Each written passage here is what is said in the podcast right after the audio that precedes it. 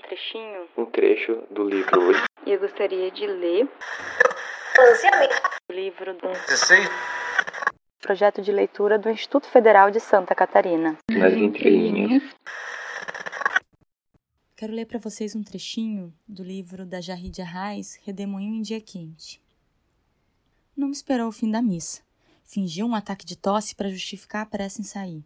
Abriu a porta de casa tão rápido que fez um dos gatos pular todo espichado. Pediu desculpas ao Chaninho e agarrou o puxador da gaveta com força. Só uma. Pode não ser droga, pode ser aspirina, o remédio para dormir. Não fazia medo, tinha caído aos seus pés. Era para ser assim. Engoliu com meio copo de água do filtro. Não demorou e a casa começou a ter uma aparência engraçada. A cadeira de balanço parecia dourada e logo em seguida tinha uma textura de borracha.